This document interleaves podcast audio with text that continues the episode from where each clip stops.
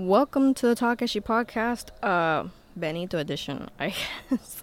Este, espero que estén bien. Uh, yeah, I guess you got a, a, a bonus episode, I guess, because, uh, well, first of all, today is Takashi's second anniversary. And because, bueno, uh, si eres boricua, pues, it's a very special holiday, or it was on Friday, when Bad Bunny dropped Un Verano Sin Ti. En verdad, first of all, quiero decir que, wow, like, el sentimiento de como que unidad que los Bad Bunny album drops causan en mi timeline en todo lado, even though I'm not really on social media, but still como que I, I feel it, ¿me entiendes? Como que ayer yo pasé por el área metro and like all the banners were out, everyone was playing that music, de verdad que wow, yo amo este tipo. Like his stardom is bigger than him. Y en verdad en parte that's what we're going to talk about today a little bit, but mainly this is a Un Verano Sin Ti review.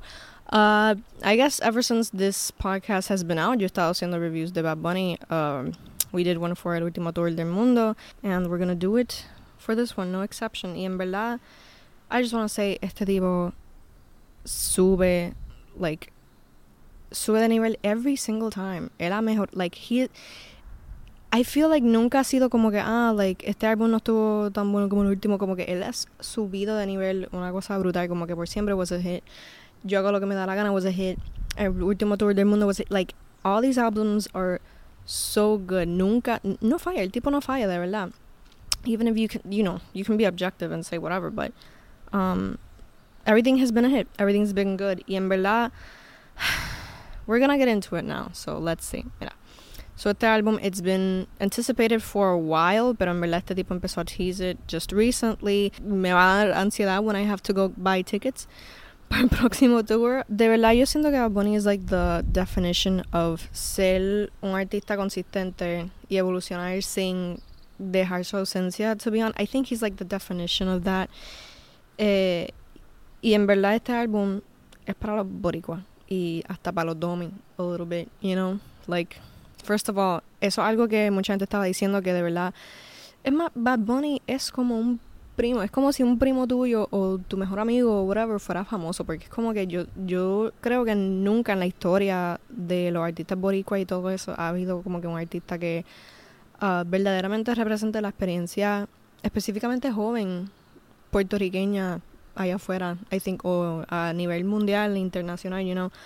I could talk for hours about Bad Bunny, pero lo que vamos a hablar es el álbum, right? I just wanted to say que, yeah, ese es el, impact, ese es el impacto que él ha tenido I'm not really like a music person, pero I am Puerto Rican and I am a Bad Bunny stan, so I'm gonna talk about that. en verdad, del, del álbum como tal, I think I could just say a few things. Like, I thought this and then I read it in a review que decía como que, que el switch up de los géneros has been like part of his like award winning formula genuinamente como que like desde por siempre tú has visto como que este change de reggaetón a punk rock a como que otro género. Y eso ha sido consistente across todos los álbumes y se refleja bien cabrón en este. Creo que también like, su habilidad de como que y esto lo dijo Entreten shout out to el tipo colabora con muchos artistas y como que se nota que él es un artista que sí puede colaborar con diferentes tipos de artistas como que hay muchos exponentes, you know, like Jay and Rao is a big star, I guess. Pero creo que había un grupo bien grande de personas que estaban esperando como que una colaboración con Buscabullas específicamente y con like The Marias y se dio en este álbum. The fact that it's like themed de verano y it's so proudly it's such a proudly Puerto Rican like album y no trata de apelar a el público de otros países is so incredibly inspirational. Y en verdad, I just really wanted to say that. I just really wanted to say que I love this collective feeling that we all get when we listen to Bad Bunny albums and when it drops. Uh, so now let's get really into it. I don't think I'm gonna go track by track, for example. Let's go track by track. Switch my mind right now. First of all, Moscow Mule. There are songs in este álbum que son bien como que traditionally Bad Bunny o como que just generically Bad Bunny, como que Moscow Mule is one of them. Hay varias otras que I'll mention across the board, pero it's a good song and just because they're generic or como que más de lo mismo as people would say doesn't mean that they're bad. Moscow Mule was like I would say in the second tier of my favorites. So just gonna say that. The fact que hay una canción de merengue aquí, I know que el tipo va a salir en el MCU, but I think que él hacer una canción de merengue, hacer una canción de un género tan particular Caribe because it's Dominican, uh, I think that's like a bigger dream. I think that's like a way bigger aspiration. Como que the fact that there is a merengue song on this fucking album is a testament to music in general, en verdad. And like, I just wonder. Porque mira, en verdad, yo escucho merengue, yo especialmente veraniego. Like, I think about piñones. I think about like estar en la playa con un montón de gente. When I used to drink and be drinking, eh, comiéndome una alcapurria specifically. So I wonder what other people think about esta canción en particular because it's just, it's for us. Es para el caribeño. De verdad, period. There's, they're not gonna get it. Really, ellos no van a entender lo que es como que estar en la playa y ver una familia con un caldero allí. Just like, they're not gonna get it. The girls that get it, get it. And the ones that don't. Este, this collab con Chencho Corleone, though, I love it. I really, este tipo conoce su audiencia tanto, and I might just say that a lot because of las colaboraciones que tiene y eso, but este tipo sabe que su audiencia loves like reggaeton old school. El perreo like clásico. And I feel like having Chencho Corleone on this album says that very loudly and clearly. And this song, it's a hit, en verdad. Este, okay. This is my favorite song on the album, La Cuarta. Titi me preguntó. This is why, por esto es que decimos que este álbum también es de los Domi, because I don't think this album would be what it is without this freaking song. Como que the sprinkling of bachata encima de este dembow. I love this song so much. De verdad que not only is it like thematically on brand para Benito and like just people his age Boricua, men his age Boricua, but it's such a good party song. It's a, it's so good for everything that it's the bridge and these bridges across across this album están brutales. I I really can't. Also, just wanted to say que la, el término baby gravy. I hadn't heard that since like eighth grade. Yo lo amo, mano. Um, la que le sigue, ni me acuerdo. I didn't even write it here. Pero again, a good song. Cuando digo más de lo mismo, I don't mean it in a bad way. I'm just saying que he's again, it's generic Bad Bunny.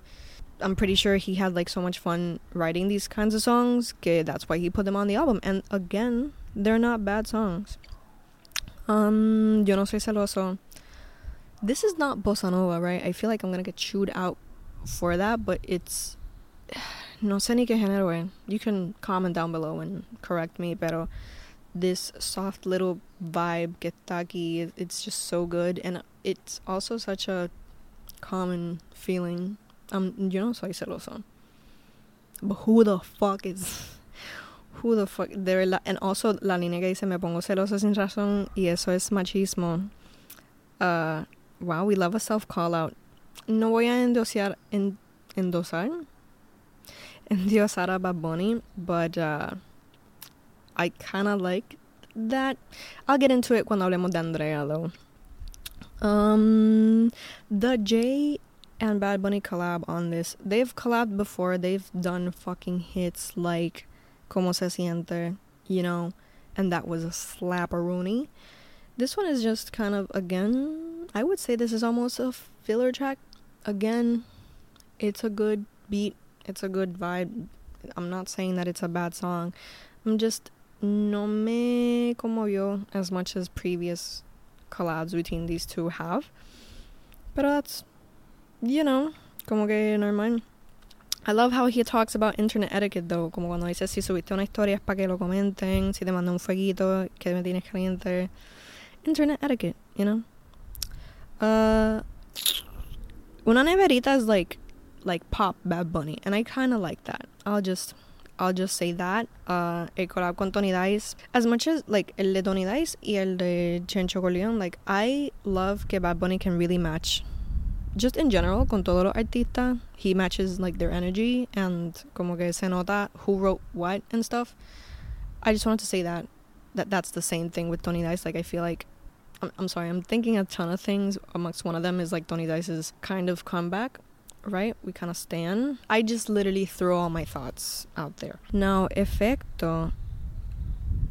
Again, it's one of those que son más de lo mismo. However, it's one of my favorite songs on the album. Like from a from a production standpoint, like it kind of gives me the same vibes as like Yo hago lo que me da la gana. You know, it's kind of reminiscent from that era.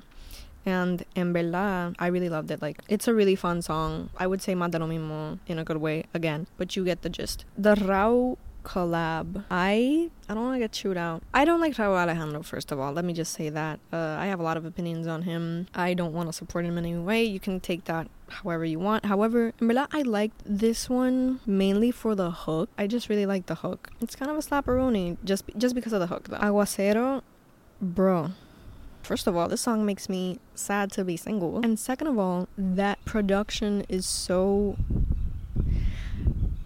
I don't want to say because this sounds so cringe and like I don't know much about music or something, but it's so reminiscent of like Drake 10 years ago. This is giving. Fuck, I forgot what that one song by Drake is called, the one that's like really sad. And He's like, wrong to do. Used to be such a Drake stan and now I don't remember, but still such a good song for certain situations. Enséñame a bailar is such a good song and it's one of my favorites honestly at the first i, I want to say that this sounds very oasis like this sounds like something that would be on oasis but honestly it would be better than most of the songs on oasis. Didn't want to be shady but it's kind of true. But it's it's one of my favorites. Um i love that transition from enséñame a to ojitos lindos. Ojitos Lindos is one of the most beautiful songs I've heard in a minute. Like it's kind of like Aguacero, but on, on the other side of the spectrum. It makes me miss not being single. what a beautiful song to like fall in love to. Bro, lyrically, it's just so beautiful too. And just like, I used to listen to a lot of bands in high school, like Locafre and stuff. I know it's Bomba Estéreo, which they did a tremendous job on, on this song. It's so beautiful. I just, I just wanted to state that it's one of my favorites on this album and another show of his versatility versatility but you know what i mean like it's so amazing that he can collab with these uh, artists and make a hit you know? I want to say so many things about 2016 i've been like i have always thought you know when i said the thing about like evolving a while ago like how artists evolve and well they either get better or not you know sometimes you miss like past eras of artists and you kind of feel like damn like they're never going back to that era or that kind of sucks 2016 is like a direct response to that feeling. Like you bro. It's so incredible how this man wrote a song lyrically like he used to. He sang like the lines that like his bars were ex- like it's like he studied his past style and he redid it. You you would almost think this was like an archive song or something from that era and then he like did it now but it's like it's a song being nostalgic about 2016 which was like he brought up views from Drake in the beginning of the song because he like that's what I think about when I think about 2016 as well. You know, he one of the things that I I noticed about that song is that he sings in like a deeper tone. He doesn't even sing that deep anymore. His vibe in, in these re- recent songs aren't like that. If the music video is like, you remember when Beyonce, Don't Chew Me Out, I'm, I'm a Beyonce stan. This doesn't even have to do with that, but like, remember when Beyonce did that like one Pepsi commercial? And it was like like all her past selves. If his music video is something like that, like if we get Buzzcut Bad Bunny in 2022, and also like the nostalgic things he brings up, like views of course, but also like lean and stuff like that, bro. Also, Te voy a dar con euforia, tú eres mi. That is such a line from like that time brought into into recent. I could make a whole study with this one song. It's crazy. But I loved it. I I just love that fact that he like it's it's the studying the past self to bring it into this year for me. El Apagón. Bro, I'm honestly so amazed with this man. Like, and on, also like the, the dialogue, no, the discourse this has brought onto like what I've been able to see on Twitter. He excluded so many people. He gate gate kept Puerto Rican culture so much with this song. So many people are so pissed. There's so many lines that I could talk about with this song. Like, First of all, ese Puerto Rico está bien cabrón. eso lo vamos a escuchar en todo lado. People are gonna chant that so heavily. I'm, I'm out of out of nowhere. I'm gonna just be walking. I'm I'm gonna start that and see how many people chant along with me. Um, he threatened the governor, saying antes que a people le dé un bofetón. That's a threat, but it's a good threat, I guess. Um, ahora todos quieren ser latino.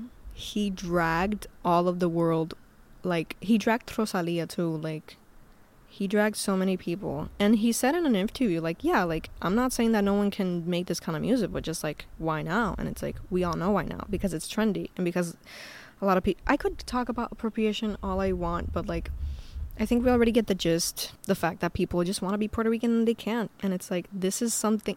This song being una bomba, like converts itself. It transforms into a like house beat. He's insane. He is. What is wrong with him in all the right ways, honestly. And then the fact that his girlfriend sings the end part and that end part is like telling gringos to go home, technically. I mean, she says que se vayan ellos, but we know who the fuck ellos is. And first of all, she has a lovely ass voice. Like, what the hell? I can't believe Gabriela sang this. Second of all, it's so beautiful, and honestly, every time I hear Esta mi playa, esta mi sol, esta mi tierra, esta soy yo, first of all, top tier Instagram caption. and second of all, it's beautiful and it's powerful, and I definitely want to hear this at like protests and stuff. I want to hear the whole song at protests and I want to see people vogue to the song. I love how immediately we get like a The Marias collab. I can't wait to see the Marias on the 20th of August, first of all. Second of all, I, I love the Marias, by the way. Like, I'm a huge stan, so I'm like so happy about this song. This song is just good. I really don't have much to say about it other than it's just really good and I really like it, and it's one of my faves. One of my second tier faves, I guess. Um, Un Coco is pretty good. I wish I could hear it in like reggaeton instead of reggae. Like the fast version that appears at the beginning. That would be fun. But it's a really good song, nonetheless. Um, I do want to say this about Andrea. So, I feel like it's so interesting because Bad Bunny has like a very particular relationship to the woman of PR. Like he says in Titi me y las de PR que toallitas son mías. Why did I say toallita? Um, you know, eh, Bad Bunny has like been really outspoken about like women and genders issue, gender issues and all that stuff. And like, you know, you can say so many things about him. You can say that he's fake woke or he's doing it for profit or whatever. I honestly don't care. like. At least as far as women's issues goes, I don't care. Like, if this is making someone a little more conscious, I really don't care. And also, like, what's so bad about that? I don't really like. You can say that, oh, like, but he's not really doing anything. I don't know. Like, I'm, I'm, I'm fine with it. I don't find it annoying or anything at all. Hell, if what's if what has been said about the song is true, that Andrea, like, the title of the song is because of like the woman who died by feminicide, lo otro día. Um, that is pretty deep. And also, I just want to say about the song in general, like I don't know you, but like every line, every description, every different description, I thought of a different woman. Woman that I know. And I think it's just such a beautiful, beautiful, deep song that really cuts deep. That really talks about like us as women, us as people. I don't know. I, I really like it. And I think it's very personal to him. It sounds like it is. And like I said, peculiar relationship to women, the woman of PR, you know. I'm not saying that he's like, oh my god, he's like the best feminist man or whatever. I can just appreciate it and that's that's it. Eso no es mamárselo, by the way. I hate when people are like, oh, te solo mamá boni. Sometimes it's justified. I don't care. And this isn't mamárselo. Saying that it's good, it's a good idea or whatever, or that I like it. Eso no mamárselo. And I just want to say that along with that, uh, Buscabulla, I'm pretty sure that was like a really anticipated uh, collab. People really wanted Bad Bunny in his indie era, and we got it with you know the Marias and Buscabulla, and she killed it. Taka killed it. Just wanted to say that. I don't know what you think about Buscabulla. I don't really know much about them, other than I used to listen to them a lot, like five years ago, and I've been a fan, a mid fan you know, I'm more of a the Maria's girl, but Buscabulla is really good. Just wanted to say that. Um, me fui de vacaciones. Listen, Bad Bunny is someone that like he has like a particular relationship to women and to mental health. remember when he got like was it like exhaustion? I remember like 4 years ago there were pictures of him like in a hospital with like a un suero y todo el mundo estaba como que Dios llévate a Anuel y déjanos a Bad Bunny or something like that. and uh I think it was exhaustion and he's always like talked about it. He's always talked about like you know how like it can be exhausting to be, you know, just the world's biggest superstar slash Latin superstar whatever. Uh, and in this one, he's kind of like that. He's kind of like, you know what? I'm, I'm good.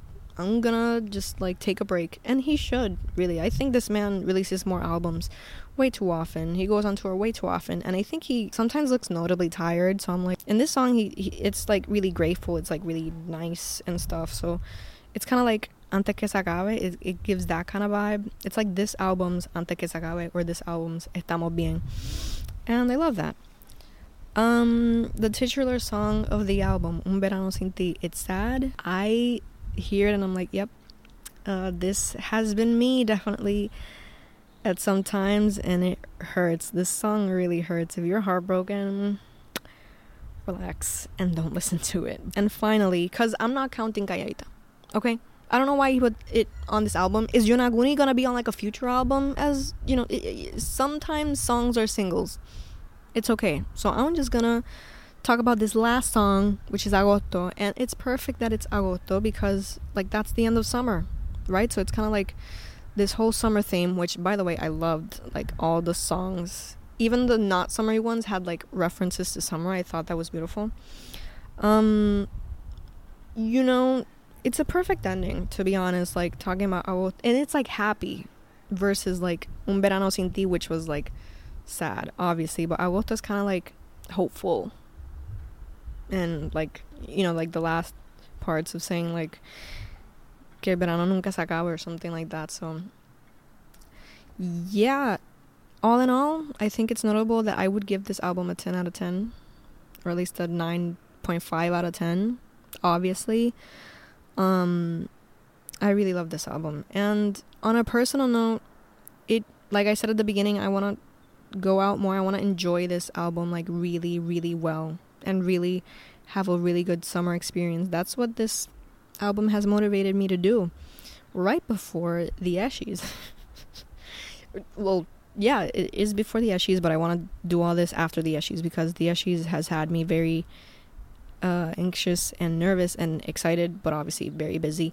And well, I guess that's the end of my review. Um, and I already gave you an Eshies update because the next episode will be uh, just a little kind of pre Eshies episode, which I'm very excited for. Thank you for listening to this review. Thank you for watching. Uh, tell me what are your thoughts on the album because it's just so collective and I love how we're all talking about it and it's so Caribbean and it's so ours that I really love it. Uh, so please, please let me know. Like I genuinely want to read all the comments and all the thoughts on this album. Uh, happy two years to this podcast. I'm very grateful that it's made it this far and with all it's accomplished as well. And with that, I will leave you. Thank you so much, and I will see you. I will catch you on the flip side. See you in the next episode.